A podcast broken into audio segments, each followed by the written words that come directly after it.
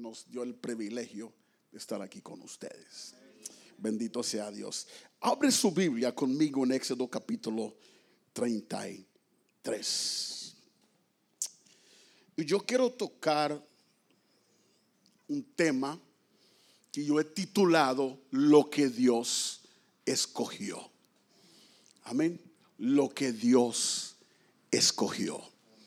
Algo que yo he aprendido de Dios, amados, es que Dios no tiene necesidades, pero sí tiene deseos. Y cuando Dios revela algún deseo de su corazón, cuando Dios permite que nosotros logramos ver un deseo que hay en su corazón, realmente nos está invitando a concederle ese deseo. Porque en la vida que Él nos dio, nos dio algo llamado libre albedrío. Y como Dios es un Dios de amor, Él es amor, Él nunca de las nunca viola su amor. Amén. Es su carácter, Él es, eso es, no es algo que Él porta, es algo, es, lo, es quien es Él. Dios es amor. Por esa razón Él nos dio un libre albedrío. Porque Él busca una relación de amor. Él es puro papá. Él es puro papá. Y en su corazón Él había criado criaturas, seres humanos. Y había un tiempo en la tierra que existía el pueblo de Dios, quien levantó Dios a través de Abraham, un pueblo que él consagró y lo hizo su pueblo. Tenía los seres humanos, pero no existían los hijos de Dios. Por eso uno de los nombres de Jesús es el primogénito entre muchos hermanos. Jesús vino a dar a luz una raza humana distinta, los hijos de Dios. Porque Dios siempre fue padre. La Biblia habla del nacimiento de Jesús en el libro de Isaías cuando profetizaba de la venida de nuestro Señor Jesucristo. Y uno de los nombres era Padre Eterno. Siempre fue Padre. Es Padre y siempre será Padre. Pero la ley de Dios no permitía que viéramos el Padre. Mirábamos a Dios nada más. Y hoy quiero que lea conmigo en Éxodo capítulo 33 un acontecimiento interesante entre Dios y Moisés que dice, comenzando en el versículo 12. Éxodo capítulo 33, comenzando en el versículo 12. Dice, y dijo Moisés a Jehová, mira tú me dices a mí, saca este pueblo y tú no me has declarado a quién enviarás conmigo. Sin embargo, tú dices, yo te he conocido por tu nombre y has hallado también gracia en mis ojos. Ahora pues, si he hallado gracia en tus ojos, te ruego que me muestres ahora tu camino para que te conozca y haya gracia en tus ojos y mira que esta gente es pueblo tuyo. Y él dijo, mi presencia irá contigo y te daré descanso. Y Moisés respondió, si tu presencia no ha de ir conmigo, no nos saques de aquí. ¿Y en qué se conocerá aquí que he hallado gracia en tus ojos, yo y tu pueblo, sino en que tú andes con nosotros y que yo y tu pueblo seamos apartados de todos los pueblos que están sobre la faz de la tierra. Y Jehová dijo a Moisés, también haré esto que has dicho por cuanto has hallado gracia en mis ojos y te he conocido por tu nombre, ahora ponga mucha atención. Entonces dijo, él entonces dijo, te ruego que me muestras tu gloria.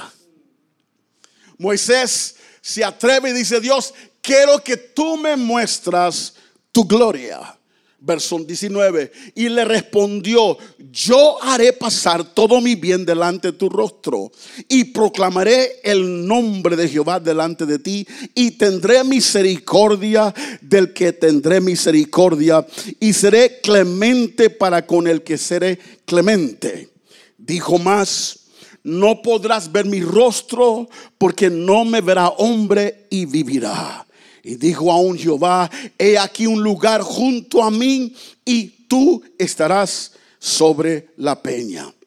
Y cuando pase mi gloria, yo te pondré en una hendidura de la peña y te cubriré con mi mano hasta que haya pasado. Después apartaré mi mano y verás mis espaldas, mas no se verá más, no se verá mi rostro. Padre, muchas gracias por tu palabra. Tu palabra nos enseña que tú has ordenado nuestros pasos y que vivimos en tu propósito, por lo cual declaramos hoy por fe que tú nos has congregado en esta mañana. Todos los que estamos aquí, era tu plan que tuviéramos aquí. Envía tu palabra a nuestro corazón. Darnos oídos para oír. Te pido ojos para ver un corazón que entiende, Padre, en el nombre de Jesús, por tu palabra que has preparado, que has predestinado y que envías ahora a nuestros corazones. Y en todo la gloria te pertenece a ti solamente. Amén. El título Diga conmigo lo que Dios escogió. Interesante en este momento, yo creo que esta plática que Moisés inició nació de un hombre cuando se ve ahora como socio de Dios, se ve muy incompetente. O sea, ¿qué voy a contribuir yo a esta relación? Tú eres perfecto, yo no soy perfecto. Tú, Dios, todo lo puedes, yo apenas puedo.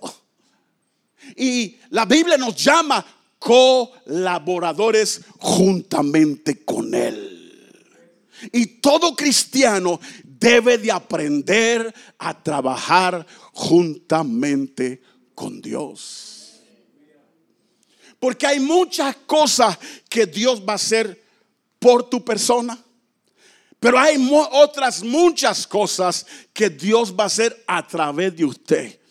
Y es importante en esas cosas que usted sepa caminar con Dios, que usted sepa trabajar juntamente con Dios. Dice la Biblia, si Jehová no edifica la casa, en vano trabajan los que edifican. O sea, la escritura enfatiza que el que, el que cuenta aquí es Dios, pero también envuelve nosotros también, como los que edificamos juntamente con Él. Y lo que es clave, lo que es fundamental para trabajar con Dios es conocer sus caminos. Su voluntad es fácil conocerla. Está escrito ahí. Es sus caminos donde batallamos. Cómo Dios procede. Sus entradas y sus salidas. Sus comienzos y sus conclusiones. Sus temporadas. ¿Por qué Dios lo dijo? ¿Por qué Dios lo hizo? ¿Por qué lo hizo de esa manera? La Biblia habla del pueblo de Dios que viajó por el desierto y hace una distinción. El pueblo de Dios y Moisés. Y del pueblo dice, ellos vieron sus obras. Israel vio sus milagros, mas Moisés conocía sus caminos, dice la palabra. Por ejemplo, la voluntad de Dios es que tú seas cabeza y no cola que tú estés encima solamente y nunca debajo. Pero el camino se llama humillados bajo la poderosa mano de Dios y Él os exaltará cuando fuere tiempo. El camino es una persona y esa persona es Jesucristo. Él dijo, yo soy el camino. Cuando dicen gloria a Dios. Aleluya. Entonces Moisés se siente que voy a contribuir en esta relación, por lo cual Moisés quiere asegurar la alianza. Porque ya me doy cuenta desde la partida, Dios mío, yo voy a empezar fallando, comparándose con Dios. Necesito algo que me asegura que tú no me vas a abandonar. Que tú no me vas a dejar a medias. No sé si en algún momento le tocó a usted. Le tocó hacer un trabajo juntamente con otra persona que usted se dio cuenta que esta persona no está, no está dando la talla no está contribuyendo, no está cumpliendo con su parte. Y cuando llegamos a esa conclusión, ¿qué hacemos? Rompemos la relación. Y Moisés ya se da cuenta que yo que voy a contribuir, necesito algo que me asegure que Él no me va a dejar. Yo quiero que usted sepa en esta mañana, tú te puedes alejar de Él, pero Él nunca se aleja de ti. Nunca. Él ha hecho un trabajo y ha trazado un camino a través de Jesús y Él permanece a la puerta de tu corazón siempre. Ya de ahí en adelante le toca a usted abrir la puerta. Pero Dios ha ido hasta donde puede llegar contigo. Y lo hizo a través de su Hijo. Tú nomás tienes que rendir tu voluntad. No porque quieres aplacar la ira de un Dios. Jesús ya hizo eso, sino que crees que Él es amor y me conviene estar con Él. Moisés dice, y se acordó de algo que Dios le había dicho. Dice Dios que yo he hallado gracia delante de Él. Le voy a recordar lo que me dijo. Ese favor inmerecido esa bondad que no merezco, ese amor que necesito. Dios, tú me dijiste que yo he hallado gracia delante de ti. Hermano, la gracia de Dios es una de las más grandes maravillas de Él. La gracia de Dios reina en la tierra. El diablo existe, los problemas existen, pero la gracia de Dios reina en la tierra. Por eso en cualquier momento tú puedes clamar y el cielo responde. Porque la gracia reina Aquí nada nos acabamos de cantar, nada nos puede separar del amor de Dios. No está hablando del amor nuestro hacia Él, está hablando del amor de Él hacia nosotros. ¿Cuántos dan gracias a Dios por eso? Ah? Entonces Moisés dice, muéstrame tu gloria. Si yo he dado gracia delante de ti, muéstrame, Dios mío, tu gloria. Y Dios le dice, bien, te voy a mostrar mi gloria. Y Dios es un Dios de varias, varios atributos. Dios es santo, Dios es justo, Dios es misericordioso, Dios es perfecto, Dios es omnipotente, Dios es omnisciente, Dios es omnipresente. Y Dios pudiendo escoger cualquier atributo, Dios escogió mostrarle su bondad. No le mostró su santidad no le mostró su grandeza, no le mostró su poder. Dijo, está bien, te voy a mostrar mi gloria, voy a hacer que todo mi bien pase delante de ti. Interesante, interesante. Que Dios le interesa, que a Dios le importa que nosotros sepamos que Él es bueno. Cuando usted se sienta avergonzado y usted se siente penado por lo que ha hecho, pero tiene que hablar con alguien, usted busca a su mamá porque ella lo ama incondicionalmente. Usted va, no va con el hermano porque ya sabe, te va a decir, ya, pues ¿Por qué lo hiciste? Te va a dar una regañada, te va a maltratar, te va a echar en cara. Pero tu madre dice, venga para acá, mi hijo. Dice la palabra que el hijo necio carga a sus padres. ¿Sabe por qué? Porque los padres no abandonan a sus hijos. Pase lo que pase. Ya son cinco mil veces que prometió y no cumplió, pero le voy a ayudar otra vez. Y dicen los hermanos, Él es el consentido. No, Él es el más necesitado. el que necesita más ayuda, ¿va? Ese es el punto. Lo que pasa es que él, e, él, ella necesita que alguien lo levante. ¿Quién? Alguien. Yo lo voy a recibir y todo el mundo enojado con la abuela y todo el mundo enojado con el papá o enojado con la mamá. Porque siempre a mi hermano, a mi hermana siempre lo ayudan. Y a mí no me ayudan, pero tú estás bien. Tú sí entendiste, tú sí aprendiste. Ese no aprendió nada. Y sí hay que exhortarlos, sí hay que regañarlos, pero mira acá, entre un ambiente de amor. Estamos aquí. Entonces, Dios le importa que Moisés sepa. Para Dios ser una prioridad que Moisés fuera convencido de una vez para siempre que yo soy bueno. Y cuando pensamos en la bondad de Dios, hermanos, es de este punto de vista que debemos de pensar. Todo lo que Dios ha hecho, todo lo que Dios ha hecho. Y lo que Dios ha hecho por nosotros es como las estrellas del cielo. No se puede contar. Y cuando pensamos en todo lo que Dios ha hecho, no lo tuvo que hacer no tuvo que salvarnos. No tenía que redimirnos. No había poder que lo obligara. No había ninguna ley legal que le reclamara. Condenados justamente estábamos. Y cuando Dios nos vio, no nos vio como juez, ni nos vio como Dios, nos vio con ojos de un padre el Padre sabe amar. ¿Están conmigo, hermanos? Se está poniendo bueno, ¿a que sí? Gloria a Dios, aleluya.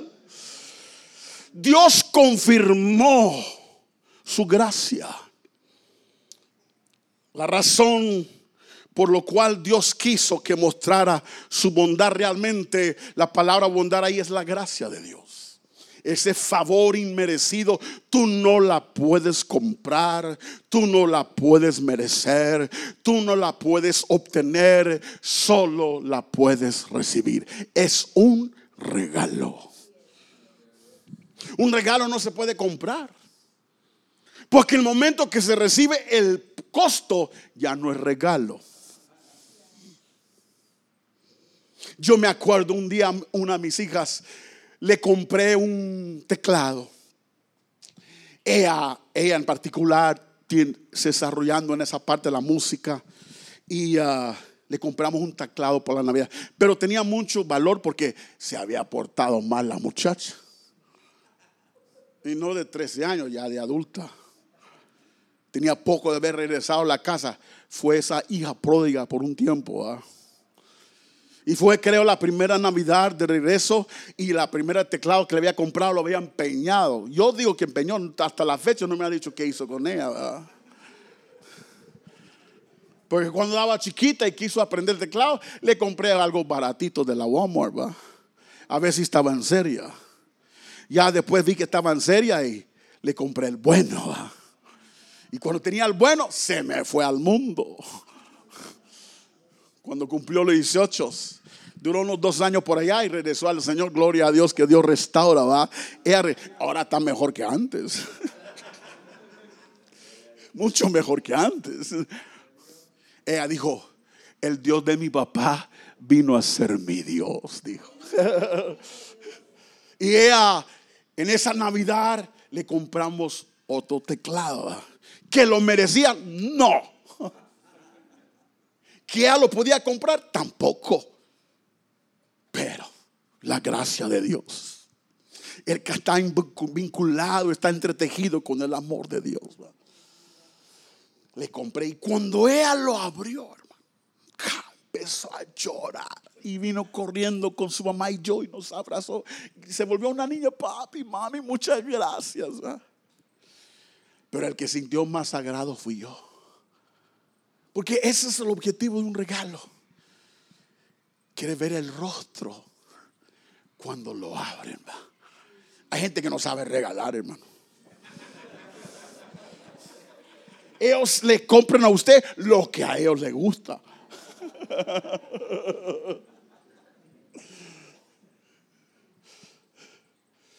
Pero, pero Dios sí sabe regalar. Y, y, cuando yo vi su rostro y su reacción, mi corazón se llenó. Porque la gracia de Dios es un regalo. Ahora, imagínese que usted le, le compre un, un, regalo a su hijo que tiene un buen precio. ¿ah? Y después del llanto y de las lágrimas y de la gratitud, el otro día por la mañana llega su, su, su ser querido y dice, ¿y cuánto cuesta el regalo? No, no hay precio. Es un regalo. Diga conmigo, Señor, ayúdame a recibir todos los regalos que tienes para mí. Gloria a Dios, aleluya.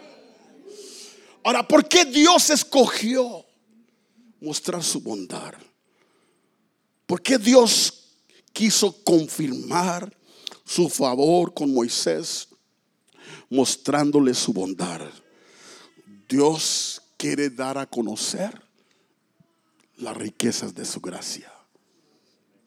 En Efesios capítulo 2 dice del verso 4 en adelante. Pero Dios que es rico en misericordia, por su gran amor con que nos amó, aun estando nosotros muertos en pecados, nos dio vida juntamente con Cristo. Por gracia sois salvos.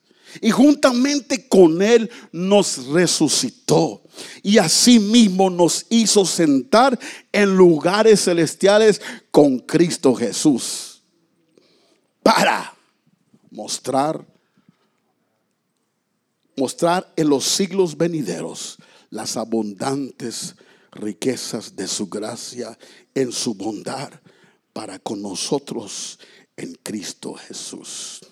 Por gracia sois salvos por medio de la fe, y esto no de vosotros, pues es don de Dios, no por obras, para que ninguno se gloríe, porque somos hechura suya, creados en Cristo Jesús para buenas obras, las cuales Dios preparó de antemano para que tuviésemos en ellas. Gloria a su nombre.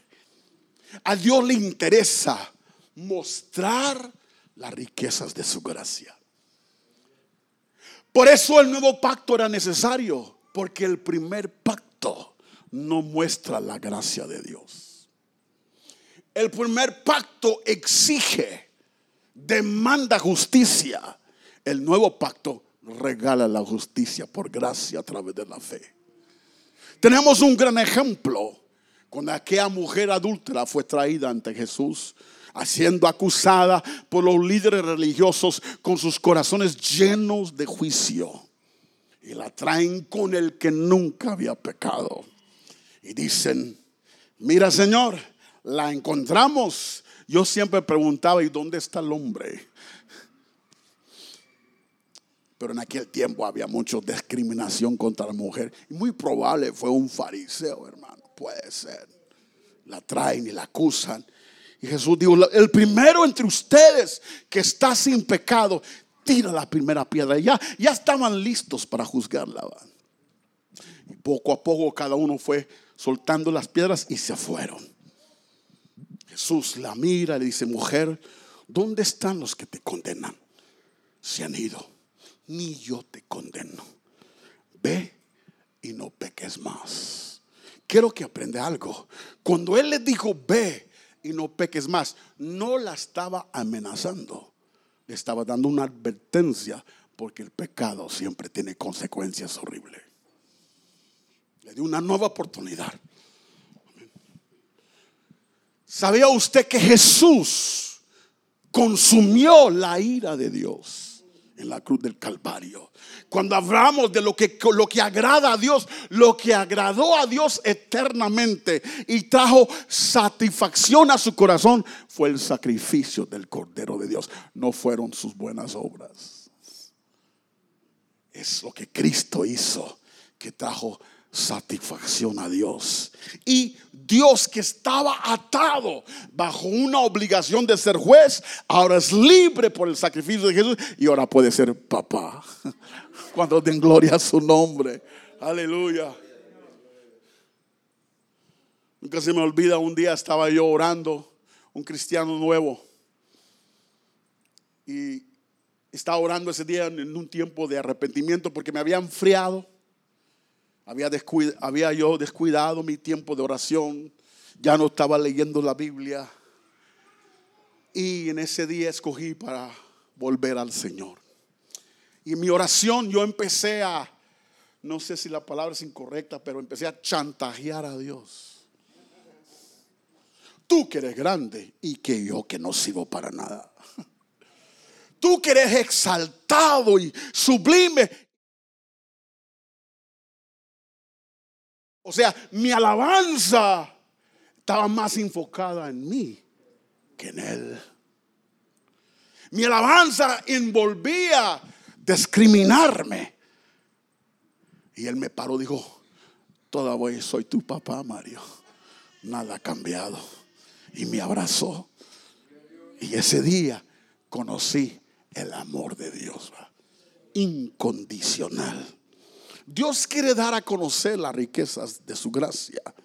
Su gracia, su amor, su misericordia, su bondad, su benignidad, su generosidad, su herencia. Y la lista continúa. La gracia de Dios envuelve su abundante bondad, envuelve todas estas cosas para con nosotros en Cristo Jesús. No se puede separar estas cosas de la gracia de Dios están entretejidas, son parte de. Todas estas cosas fluyen de la gracia de Dios. Y cuando hablamos de la gracia de Dios, estamos hablando de su gran bondad. La bondad de Dios fluye de su gracia. ¿Y qué tan bueno es Dios? La bondad de Dios nace de su propio amor hacia nosotros. Nosotros no provocamos el amor de Dios. Nosotros no provocamos la bondad de Dios. Dice la Biblia, del, dice, del puro afecto de su propia voluntad, dice la palabra. Simplemente le caes bien. ¿Alguna vez has conocido una persona y cae bien, hermano? Yo no sé si has conocido una persona con un aspecto un poco, un poco, un poco como que intimida, pero cae bien. Y como cae bien, usted compra lo que no necesita si es vendedor, ¿verdad?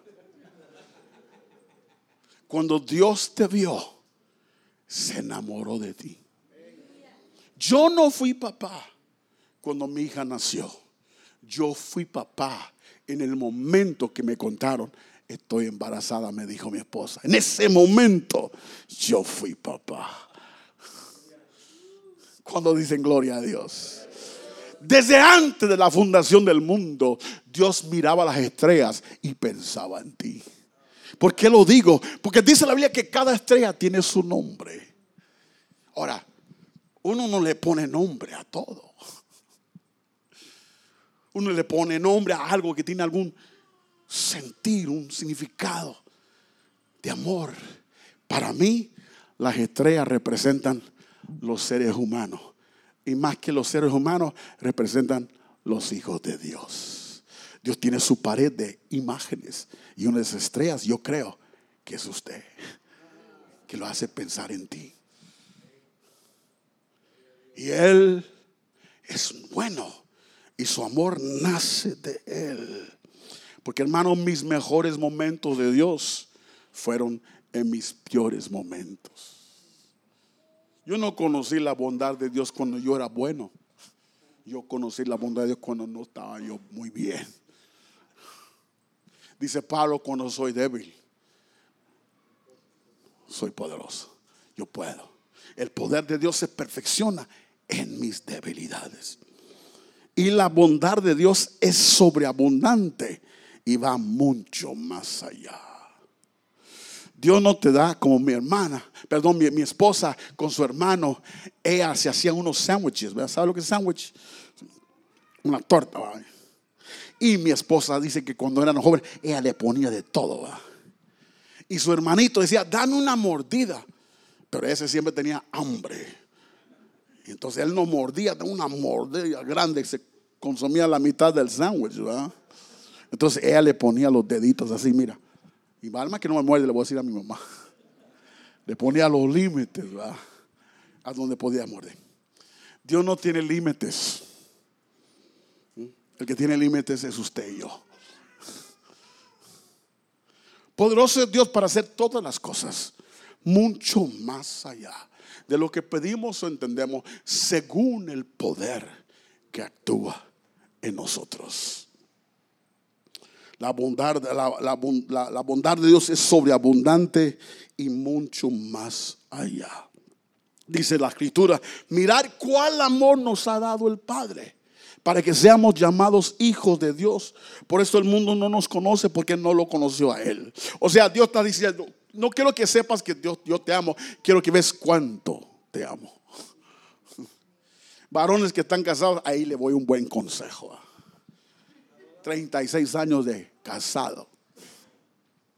Cuando la esposa le pregunta, ¿y me amas, mi amor? Y el siguiente día, ¿me amas? Y 10 años todavía le está preguntando, ¿usted me ama, mi amor? Y ya 25, 30 años casado y le dice, te amo. Y usted dice, ¿y cómo no te amo? Aquí estoy, yo trabajo, te doy todo.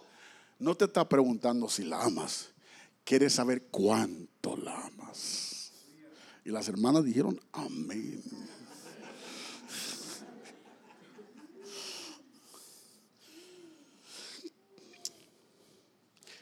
La razón que la prioridad de Dios es dar a conocer su bondad, y con esto termino.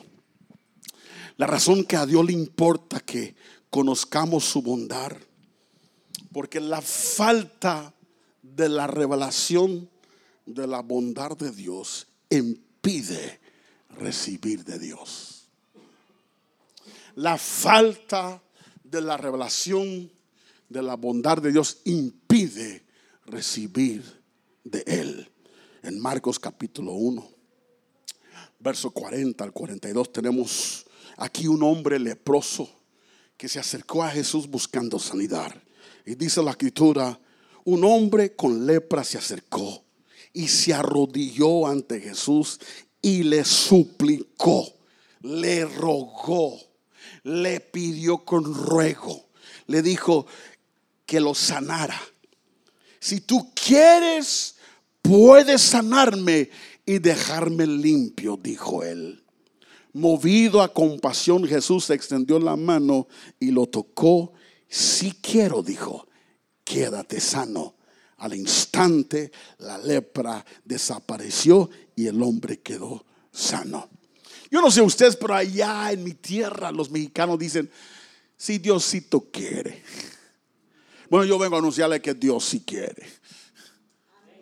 Dios siempre quiere. Dios nunca deja de querer ayudarte, bendecirte, sanarte, salvarte, liberarte, lo que sea.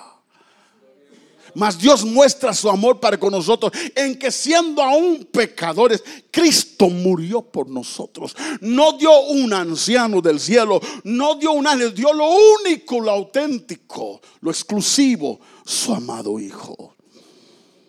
El hombre leproso no dudaba de lo que Jesús podía hacer dudaba de su bondad, si quieres. Y lo que causó esa, esa, esa duda en él era la vida que vivía, era un leproso. Y un leproso en aquel entonces era expulsado de la sociedad. No importaba su edad, no importaba su nivel social entre el pueblo de Dios, era expulsado y era señalado como un pecador de los peores. Y no podía vivir con el resto del pueblo, tenía que vivir afuera, apartado, todos marginados.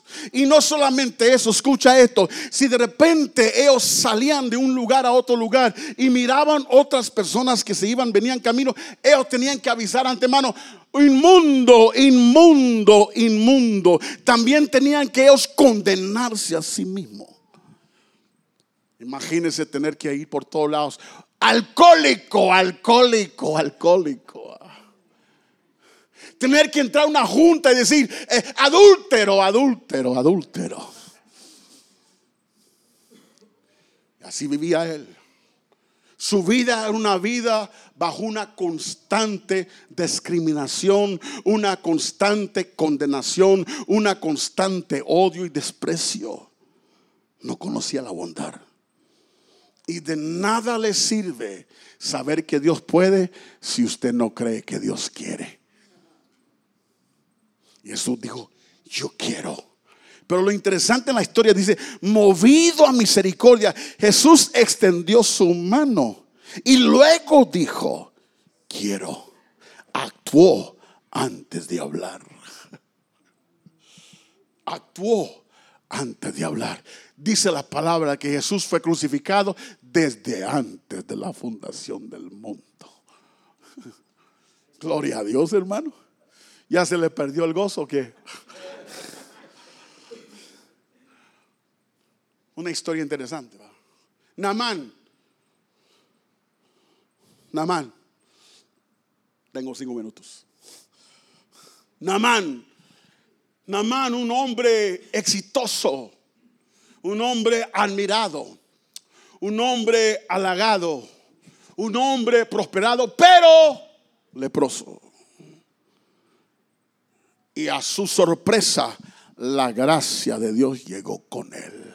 Las buenas nuevas llegó a su casa.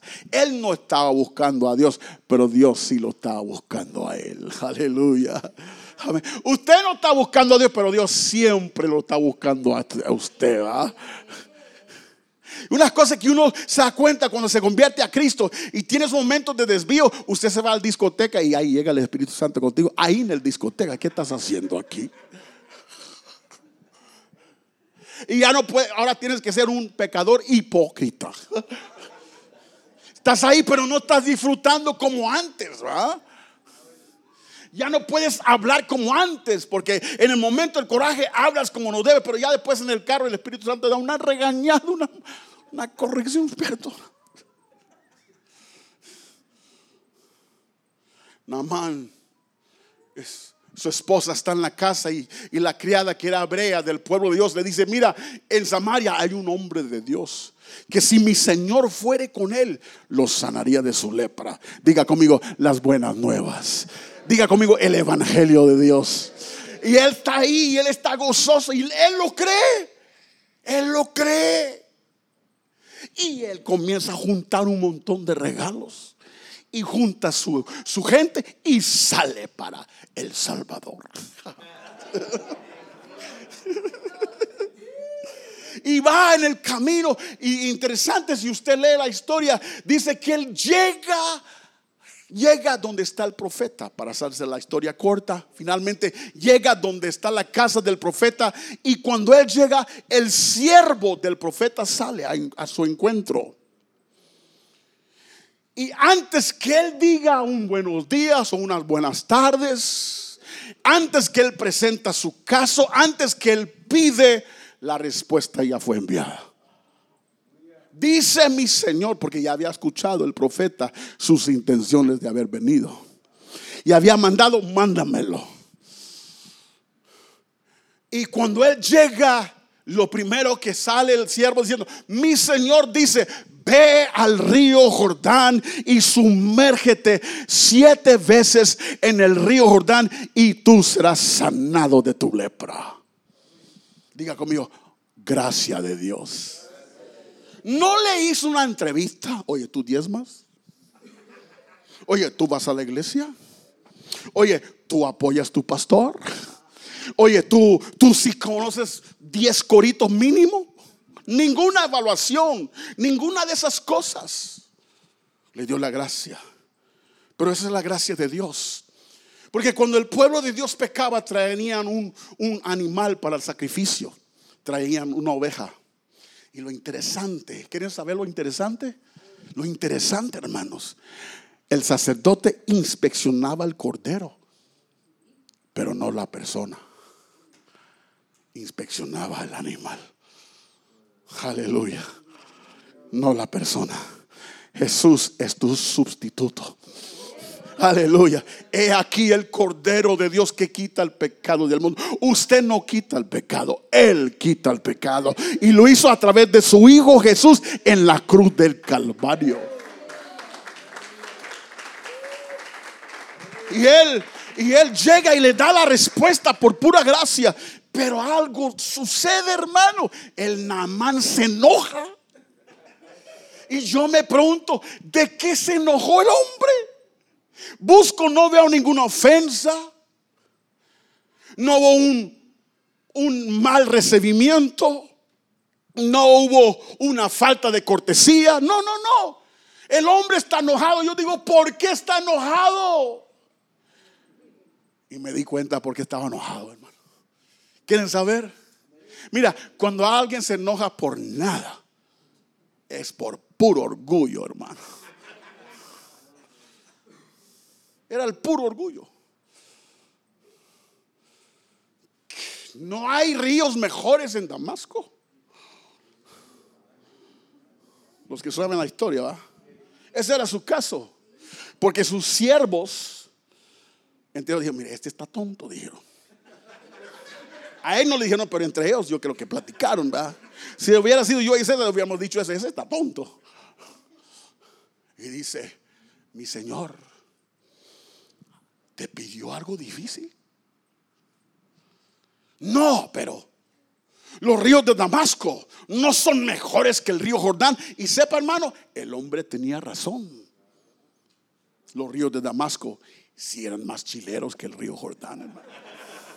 Más bonitas más bonitas los ríos de Damasco, eran más bonitas que, el río Jordán. Y el hombre tenía razón, pero el hombre no tenía la verdad. Ahí le voy, hermano. Todos los días, ¿dónde está el oriente? Todos los días usted y yo vemos el sol levantarse en el oriente, girar por arriba y bajar en el occidente. Todos los días. Esa es, diga conmigo, nuestra realidad. Pero no es la verdad. La verdad es que el sol no gira alrededor de la tierra. La tierra gira alrededor del sol. Aleluya. Pero aquel dice, siempre aprendiendo, pero nunca llegan al conocimiento de la verdad. Porque la verdad, hermano, no es una filosofía, no es una idea, no es una creencia, es una persona. Jesucristo dijo, yo soy la verdad. Por eso tu relación con Dios no crezca, porque tú no buscas una relación con la persona. Tú buscas los tips de la Biblia para que salgas adelante y por eso no te funciona. No es porque Dios no es real, no porque es que usted está entrando por la puerta equivocada, hermano. Y él, el hombre tiene razón, pero él realmente de repente reflexiona y se va al río Jordán. Dios nunca de las nunca, pero de las nunca, te va a pedir hacer algo que tú no puedes dar. Hacer algo que tú no puedes hacer. Él nunca de las nunca te va a pedir algo que tú no tienes. Pero sí es capaz, pero muy capaz de pedirte algo que tú no quieres dar, hermano. O si es muy capaz de pedirte algo que tú no quieres dar. Mandarte a hacer algo que tú no quieres hacer. Y cuando tú resistes a Dios, a Dios, no a mí, a Dios, la única razón es el puro orgullo, hermano. Porque Dios siempre tiene la razón. Aun cuando no entiendes, Él tiene la razón. Pero Namán reflexiona y corrige sus caminos. Su corazón no ha cambiado todavía, pero corrige sus caminos. Si usted toma el tiempo de corregir sus caminos, tarde o temprano tu corazón va a cambiar.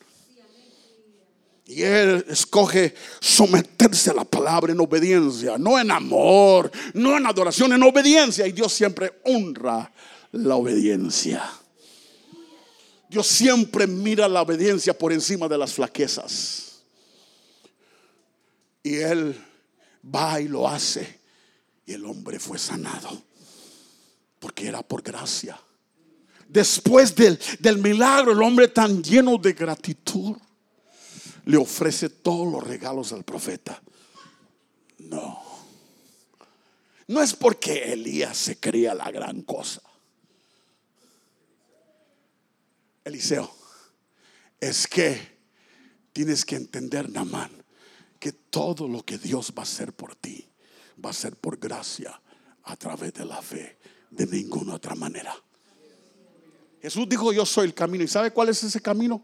Por gracia, a través de la fe. Por gracia, a través de la fe, soy sanado. Por gracia, a través de la fe, soy salvo. Por gracia, a través de la fe, soy bautizado. Por gracia, a través de la fe, soy prosperado. Todo lo que Dios va a hacer por ti siempre será por gracia, a través de la fe. Ahora ahí va la pregunta para concluir. Si Namán no hubiera corregido su actitud, hubiera recibido su milagro. Si Amán no hubiera enderezado sus pasos, hubiera recibido su milagro. ¿Y por qué? Porque Dios no se lo dio. No, Dios se lo dio. Ya fue dado. Porque muchos, y le voy a dar una bomba aquí, hermana. Una llave. Dice, te daré los tesoros escondidos y los secretos muy guardados. Ahí le va. Muchos hemos hecho el error de usar la fe como una herramienta para producir, para hacer que sucedan los milagros de Dios. Y eso es equivocado. La fe no produce ningún milagro. La gracia de Dios ha dado todos los milagros. La fe recibe todo lo que la gracia de Dios te dio. La fe es para recibir lo que Dios te ha dado. Yo creo que lo que Dios me prometió, tarde o temprano, lo voy a recibir. En el nombre de Jesús lo voy a tener en mi mano. Pónganse de pie en este momento. Gracias a Dios por este momento. ¿Recibieron, hermano? Yo, yo recibí desde que estaba la adoración, hermano.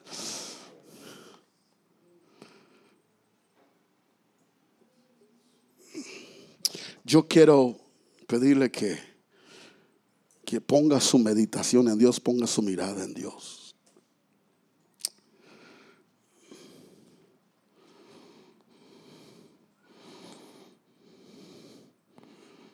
Aleluya. Cierra tus ojos, diga conmigo, Dios me ama. Digo otra vez, Dios me ama. Yo soy importante para Él yo soy valioso para Él. Porque el Señor te dirá, mi hermano, tú que estás en la guitarra, porque el Señor te dice en este momento esta palabra. David fue un gran cantante. Fue el mejor cantante de todo Israel. Le llamaban el dulce cantor de Israel. Nadie le ganaba. La Biblia enseña también que fue un músico de excelencia. No nomás le rascaba un poco, no, no, era un músico. Era un profeta, un salmista. Fue un guerrero. Pero ninguna de esas cosas era su llamado. Su llamado era ser el rey de Israel.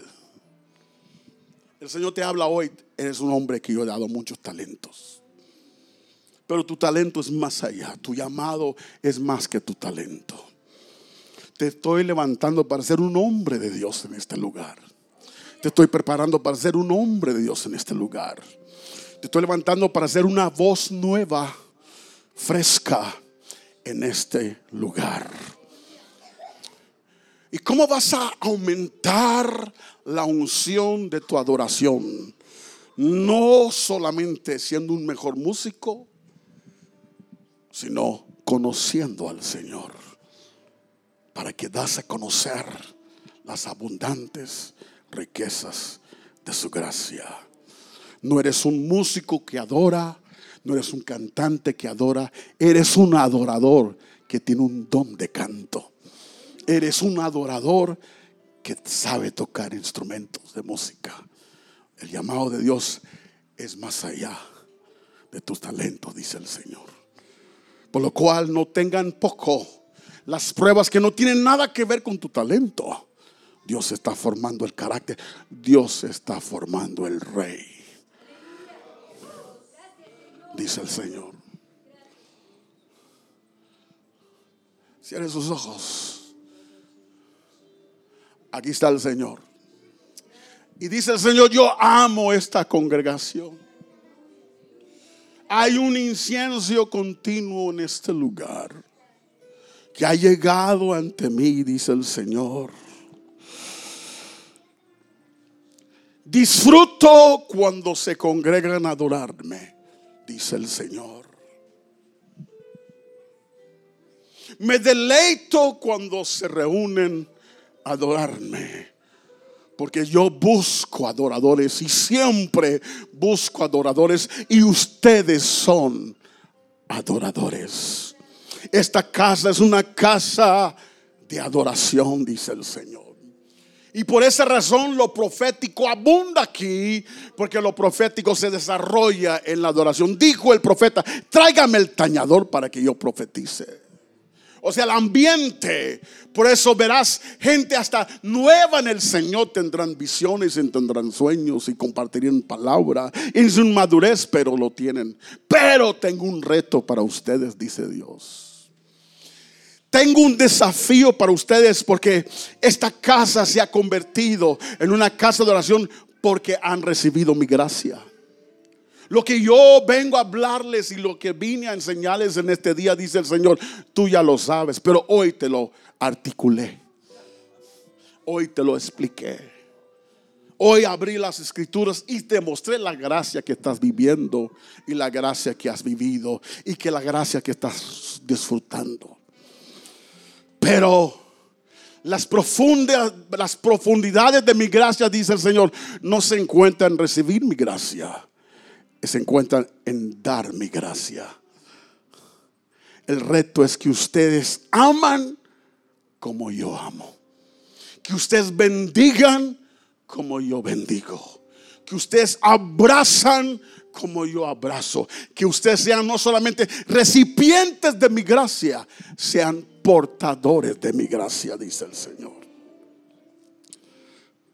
No permite que el celo por mí te estorbe, dice el Señor.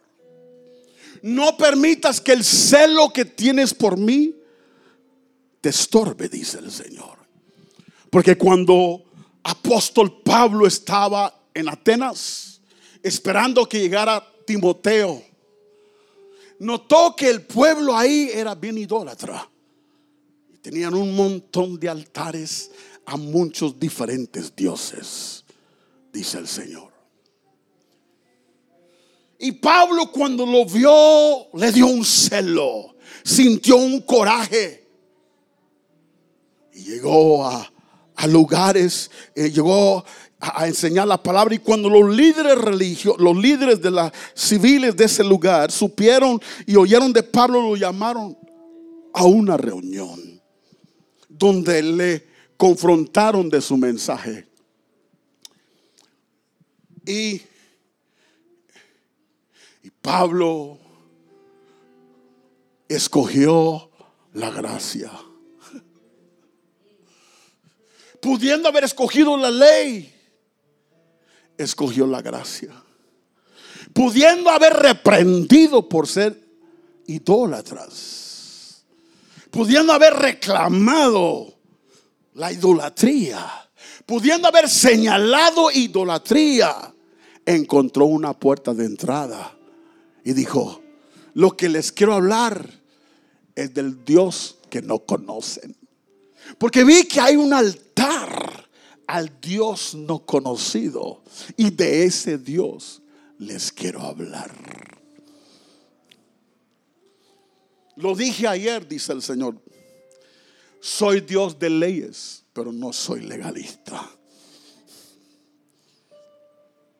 Estamos por entrar una temporada, apóstol, donde el pecado va a abundar, como nunca hemos visto en la historia. Pero la gracia siempre es más abundante, dice el Señor. Tú eres un ministro de la, del nuevo pacto, no del antiguo pacto. Cuando los aquellos discípulos dijeron, Señor, oramos para que baje fuego y los consuma. ¿De dónde agarraron eso? De la ley. Cuando Elías lo hizo. Pero ustedes son portadores de la gracia de Dios. Tendrán que aprender a amar al pecador. Y Dios quiere que le diga lo siguiente. Un día el Señor me preguntó, Mario, ¿por qué odio yo? Dijo, ustedes dicen, me dijo el Señor, ustedes dicen que yo odio el pecado, pero amo al pecador. Le dije, sí, Señor. Y luego me hizo la pregunta, ¿y por qué crees tú que yo odio el pecado? Le dije, Señor, porque porque es un insulto, es una ofensa, es una rebelión, es una desobediencia contra tu santidad y tu justicia. Eso fue mi respuesta. Dijo, no. Cristo ya trató con el pecado. La razón que odio el pecado porque destruye a los seres humanos. Y me dijo, y le digo, ¿y por qué me lo dijiste así? Que nosotros decimos que tú amas al pecador, pero hoy al pecado. Dice, porque no hay versículo en la Biblia que dice eso. Es un principio, pero no hay un versículo. y descubrí, la Biblia no dice en un solo frase que Dios odia al pecador, pecado y ama al pecador. Pero sí lo vemos. Pero Dios siempre habla a través de su palabra. Y en este día, Dios, alguno de ustedes, Dios quiere que tú recibes su amor, el perdón de tus pecados. Dios quiere que recibas su sanidad. Dios quiere que recibas el milagro que necesitas. Dios quiere que recibas lo que tú necesitas en este día. Él es tu salvador. Y algunos de ustedes Dios los está enviando a ser portadores de su gracia. Que usted escoge mostrarle a la gente la gracia del Señor. Cierre sus ojos una vez más. Si tú eres aquella persona que necesita a Dios, que necesitas a Cristo, que necesitas algo, tu alma está vacía, ahí donde estás, diga conmigo, Señor Jesús, yo creo que tú eres el Hijo de Dios, nacido de una virgen, que moriste en la cruz y estás sin pecado. Y en la cruz llevaste mi pecado y mi castigo y por tu sangre he sido redimido. Y por cuanto tú resucitaste de los muertos, yo recibo vida eterna. Amén y amén. Y el resto de nosotros digamos, Señor, Espíritu Santo, ayúdame a ser un portador de tu gracia en Cristo Jesús. Amén y amén.